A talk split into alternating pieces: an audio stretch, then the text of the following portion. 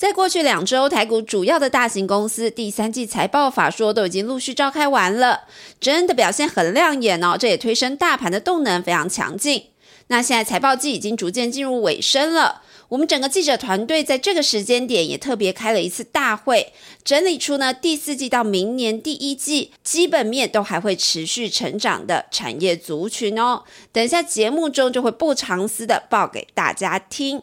另外，美股会成我们节目的另外一个重心。我们呢是找到了目前市场上副委托做的比较积极的几家券商，会采访他们的美股专家，来提供大家美股后市，甚至是热门的产业族群给大家参考。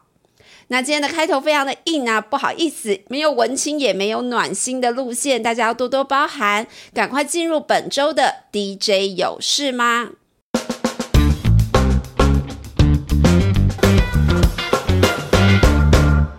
底台股上市贵公司第三季都已经缴出这么漂亮的成绩单了，那第四季到明年第一季都还有机会成长的族群还有谁呢？不夸张哦，大家琳琅满目列出来，真的都还蛮多的。像金源代工、细金源、生化家族群、PCB 族群，尤其是窄板三雄，Q4 的营运都还会继成长哦。然后网通啊、Mini LED、折叠机、板卡厂，到明年第一季展望也都很正向。那船产方面，不少都是谷底回升。像是运动相关，尤其是受到越南疫情停工影响的产业，像是成衣、制鞋、高尔夫、自行车这些，第四季的营运一定会比第三季回升。那到明年第一季都是看成长的。接下来呢，还有这个双十一行情，还有台湾的五倍券行情带动，像是电商、观光产业、家电、三 C 通路商、隐形眼镜这些族群，营运表现都也看得很正向。那台塑四宝第四季是全面回升，那另外手工具、汽车 M 零件、航空航太产业都在逐步回升当中。那这么多产业，我个人听完呢，有几个产业我个人比较有兴趣，也觉得比较亮眼，是想跟大家多分享一下他们的细节。主要就是板卡厂、还有隐形眼镜跟航空这三块。那板卡厂最近股价真的很强哦，它是搭上了虚拟货币创新高的热度，还有元宇宙这个话题。那元宇宙最近在美股炒得很热，我们等下来聊聊这个美股市场。那我们主线记者是分析这个板卡厂商最近呢是受惠了 Intel 的 CPU 供货走的比较顺了，那加上他们推出第十二代的新品，可以刺激一个换机潮买气，让板卡的价格有撑之外，出货也是持续供不应求，整个产业热度第四季都会走升，明年第一。季也不会看淡，指标个股呢点名了维新、技嘉跟华勤。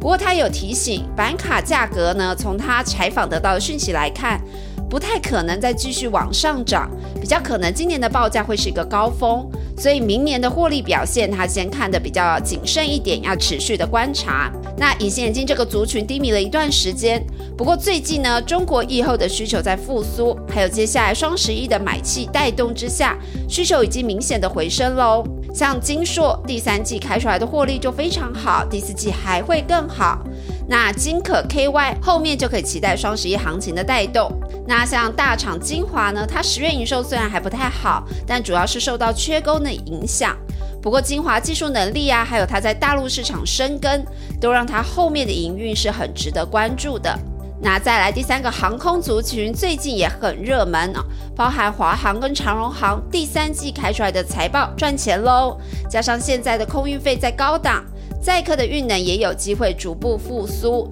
让大家都非常的期待哦。想说有没有机会再来复制航海王的获利，来个航空王呢？那主线记者是很仔细帮我们分析了，他认为短期来看呢，航空双雄的财报都会非常的好看，最主要是空运的价格很高，很赚钱哦。而且我手上厂商像一些成衣成衣厂，他们的就是客户要赶这个圣诞节的销售季，根本来不及走海运，全都去包空运走飞机了。所以对他们来说，现在真的是量啊价都很不错，而且还有个重点就是说，他们现在这些航空公司没有怎么载客。所以他也不太用付大笔的空服员薪水，这个成本降低的非常多。不过他有提醒哦，现在包含亚太区域内的国家，还有欧美都在解除旅游警戒，那未来客运航班是有机会会逐步恢复的。所以这个机付啊，就是做载货的这个运能就会逐渐的增加。那短期航班就算不是大量的投入，但航班的次数也会逐步增加哦。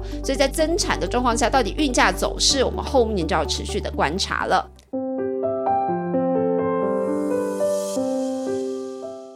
听到转场音乐就知道我们要进入下一个主题美股喽。那不仅台股的财报季是进入尾声，在美股财报季呢，其实也是陆续都公布结束了。那本周最重要的大事就是纯电动车皮卡厂 Rivian 在美国时间的周三是正式挂牌，它的股票代码是 RIVN，那会成为美股继特斯拉跟 Lucid 之后呢第三档纯电动车的挂牌公司。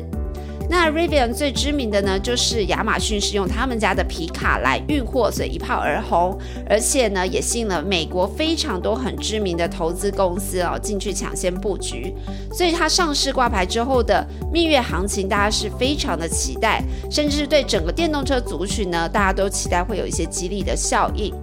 那当然，台厂供应链在 Rivian 的行情推动之下，大家关注度也很高，像是轮圈厂建信。传动系统厂和大，那汽车卷帘厂黄田，还有连接线束厂茂联 KY，车用镜头模组厂智深等等。不过目前呢，Rivian 对台厂供应链的益处都还非常的小，营收占比也很低，后续要继续的追踪。另外一个呢，在美股本周是持续超夯的话题，大家一定不意外，就是元宇宙。那元宇宙整个概念听起来很像是一个虚幻的世界，但会这么吸引投资人关注哦，最主要就是美国这些科技龙头，像是脸书啊、NVIDIA 啊，甚至微软都已经大动作的积极参与，所以会让相关的概念股也跟着鸡犬升天。那美国现在很夯的还有一档 ETF，哦叫 Run Hill Bull 元宇宙的 ETF，它股票代码就是 Meta M E T A，其实跟脸书新更的名字一样。那它就会涵盖四十一家积极参与元宇宙的企业，甚至包含软硬体啊、运算啊、网络支付等等。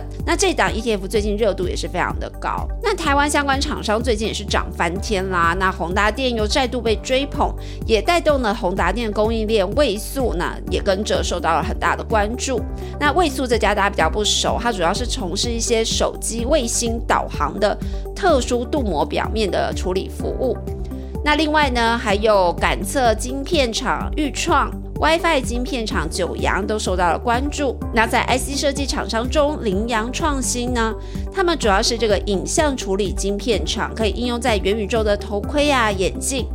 那现在他们家在 AR、VR 都已经有专案在正式的进行中。AR 呢，就是有眼镜，然后已经可以放镜头进去去做虚拟实境。那 VR 相关呢，他们是有眼球追踪的概念。那应用面呢，是替渐冻人可以就是用眼球追踪来输入一些键盘啊什么的。未来还希望推广在游戏里面。那要提醒的当然也是啊，这些产品在公司营收比重都还非常非常的低。观察点当然是元宇宙要整个概念什么时候发酵。那其实现在在美股投资人的心中，元宇宙都还是一个处于本梦比的阶段，大家应该就可以理解了。这集有事吗？又聊美股又聊台股，整个节目非常的长哦，而且只有我一个人滔滔不绝，希望大家不会听到睡着了。美股是我们的新尝试，大家喜不喜欢呢？还是会有特别想要听美股的什么？也不要吝惜分享给我们知道哦。下一集产业大小事，我们也要尝试来跟大家聊聊美股。那至于要聊什么呢？我要先卖关子，反正记得锁定收听，我们下次见，拜拜。